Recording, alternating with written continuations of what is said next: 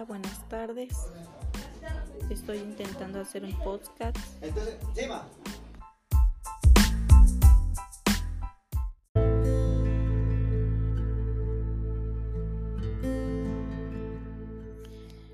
Muy buenas noches. Mi nombre es Karina de los Santos Osorio. Actualmente estoy cursando el cuarto semestre de la carrera de Derecho. En esta noche les voy a dar una explicación del delito de pederastía, que se encuentra tipificado en el artículo 190 del Código Penal para el Estado de Veracruz. Primero les diré qué es pederastía. Pederastía es considerado cuando una persona adulta comete el delito de violación contra un menor, niña, niño o adolescente. Esta persona siente atracción por un menor y llega a tener cópula con esta persona. Pero ¿qué pasa? ¿Cómo comete este delito? ¿Qué herramientas tiene para cometer este delito? A continuación, le daré lectura al artículo 190 del Código Penal para el Estado de Veracruz. Y dice, a quien con consentimiento o sin él introduzca el pene por la vía vaginal, anal u oral, o por la vía vaginal o anal cualquier otro artefacto o otra parte del cuerpo distinta del pene a una niña, niño o adolescente, se le impondrá de 6 a 30 años de prisión y multa hasta 3.000 unidades de medida y actualización. Este delito de pederastía tiene agravantes.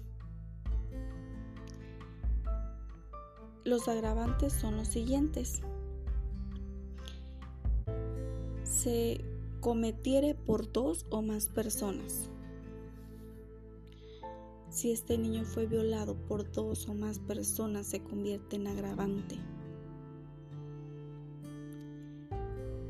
Si la persona que comete el delito tiene algún parentesco con el menor, también es un agravante.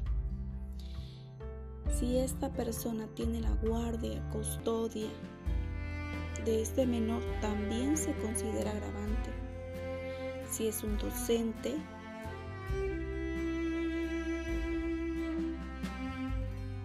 o parte o es una persona que forma parte de un ministerio religioso, por ejemplo un sacerdote, que más adelante le daré un ejemplo de ello.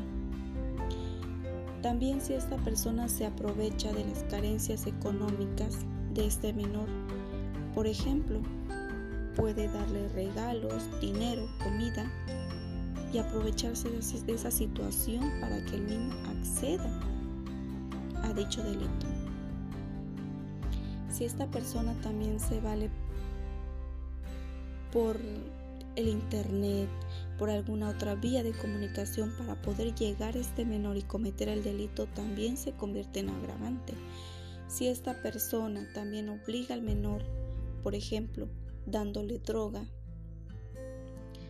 alguna otra cosa que pueda al niño,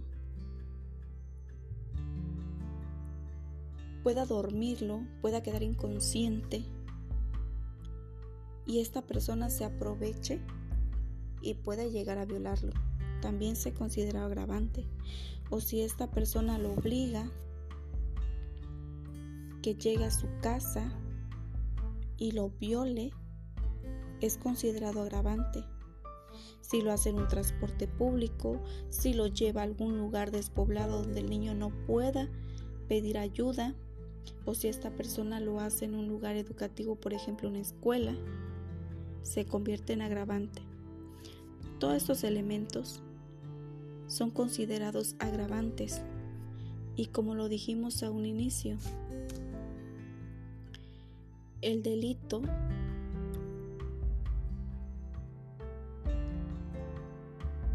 en el artículo 190 nos dice que es, que es de 6 a 30 años de prisión como ya explicamos con los agravantes, llega hasta 40 años de prisión y hasta 5 mil días de salario.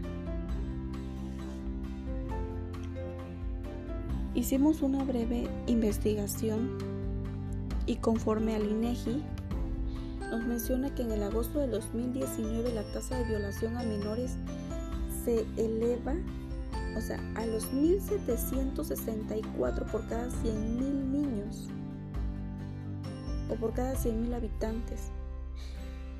Vamos a hacer una síntesis de todo esto y nos menciona que cada uno de cuatro niños son violados antes de los 18 años.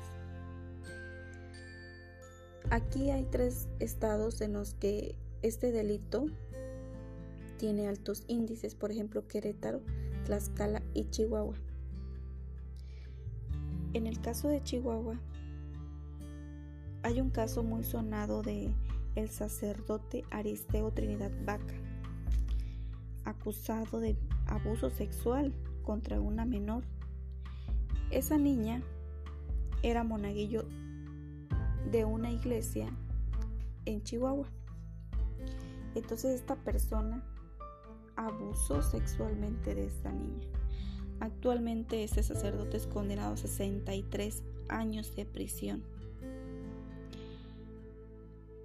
Imaginemos em, esos daños que estos niños tienen o llegan a tener o tuvieron. Estos niños llegan a tener depresión, llegan a tener miedo, conductas suicidas.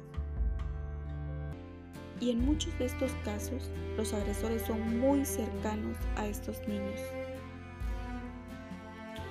Hay psicólogos que han, que han determinado que estos niños llegan hasta tardar 20 años para poder hablar del abuso sufrido, mientras otros especialistas eh, trabajan con personas que están en las cárceles y, llegan y, y, determinan que estas personas también fueron violados en su infancia.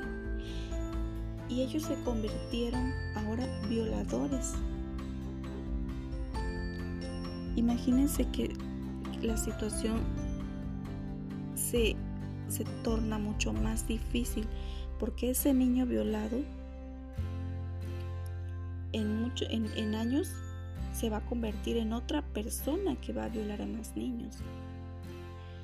No dejemos que ese trabajo lo hagan las autoridades, porque muchas veces no hay justicia.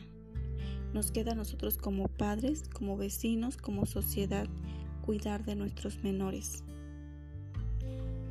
Porque afuera, en la calle, hay muchas personas, muchas personas allegadas a nosotros, no sabemos, y están hostigando. Aquí nos que cuando hay hostigamiento, cuando hay tocamiento, cuando hay palabras que el niño se siente incómodo, ya es, ya es un abuso. No esperemos que suceda esto. Es un foco rojo para nosotros como sociedad y poder poder frenar un poco esta situación y estar alerta cuando los niños nos digan algo, nos mencionen y ponerles mucha atención, estar cerca de ellos, cuidarlos, protegerlos sobre todo. Esta es una breve explicación de este delito de pedrastía. Muchas gracias por su atención.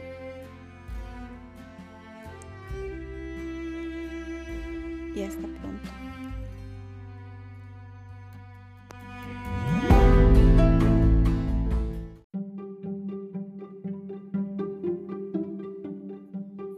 Buenas noches, mi nombre es Karina de los Santos Osorio. Actualmente estoy cursando el cuarto semestre de la carrera de Derecho. Daré una breve explicación del delito de pedrastía, que se encuentra tipificado en el artículo 190 del Código Penal para el Estado de Veracruz. Primero les daré una explicación que es pederastía.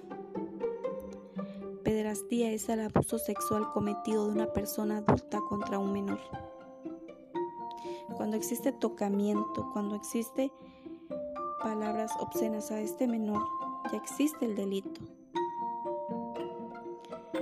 A continuación voy a leer el artículo 190 y dice a quien con consentimiento sin él introduzca el pene por la vía vaginal, anal u oral o por la vía vaginal o anal cualquier otro artefacto, otra parte del cuerpo distinta del pene, a una niña, niño o adolescente se le impondrá de 6 a 30 años de prisión y multa hasta 3.000 unidades de medida y actualización.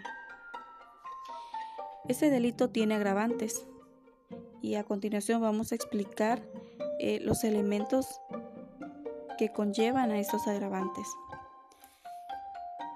Aquí nos menciona que si el delito se da por dos o más personas que violen a un niño, esto se convierte en agravante.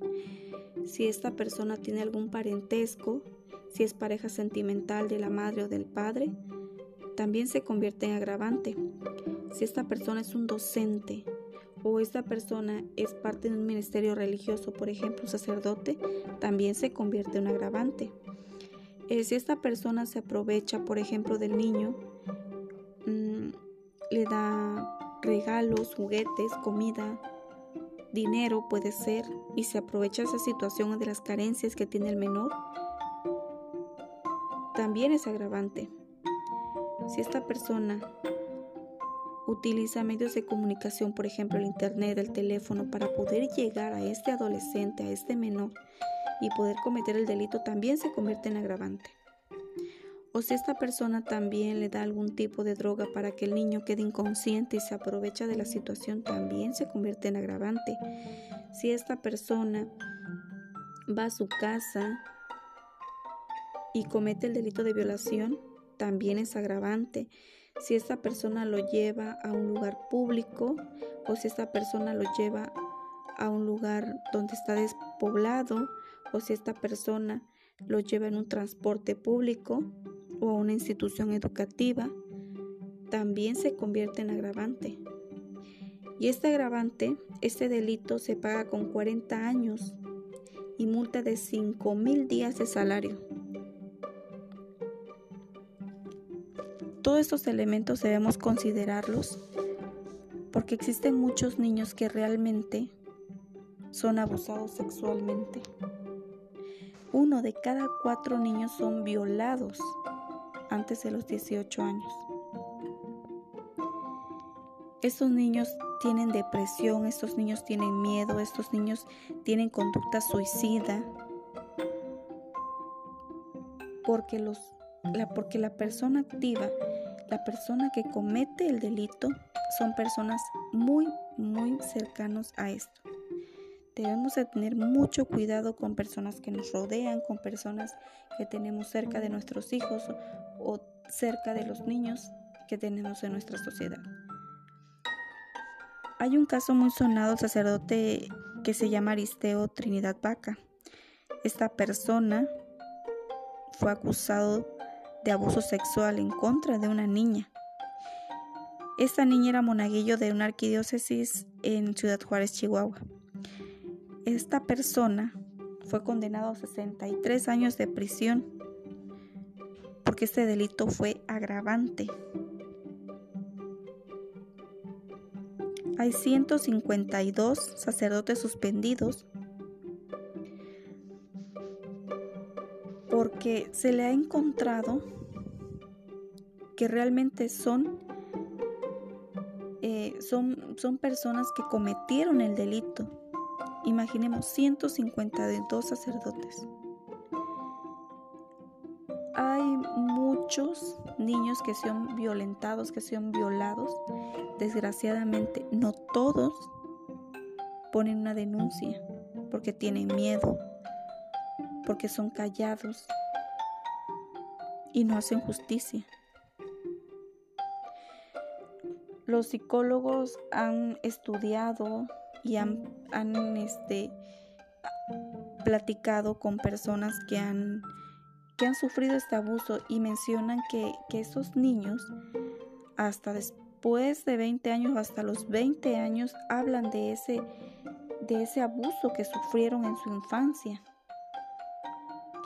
Incluso hay especialistas que trabajan con detenidos, o sea, con personas que están dentro de las cárceles Y ellos mencionan que en su infancia también fueron violados.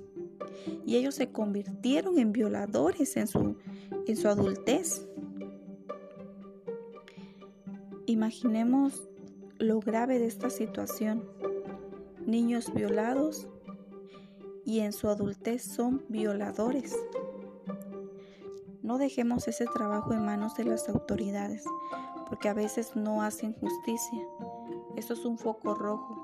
Eso es un trabajo nosotros como sociedad, como padres, sobre todo proteger a nuestros hijos, a nuestros niños de la sociedad.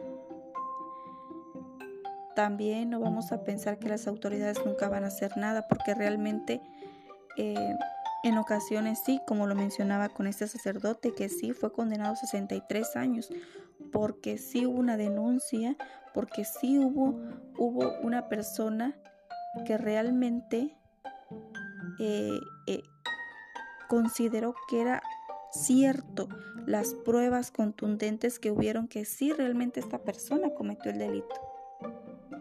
Y ojalá que siempre sea así. Ojalá que estas personas que han cometido el delito de violación o el delito de pedrastía se les compruebe y tengan la pena máxima.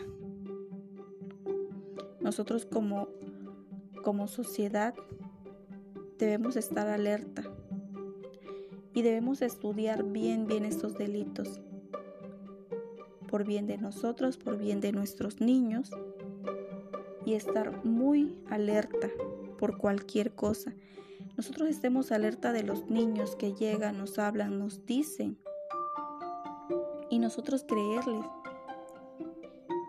para que no se siga eh, alzando el índice de violencia.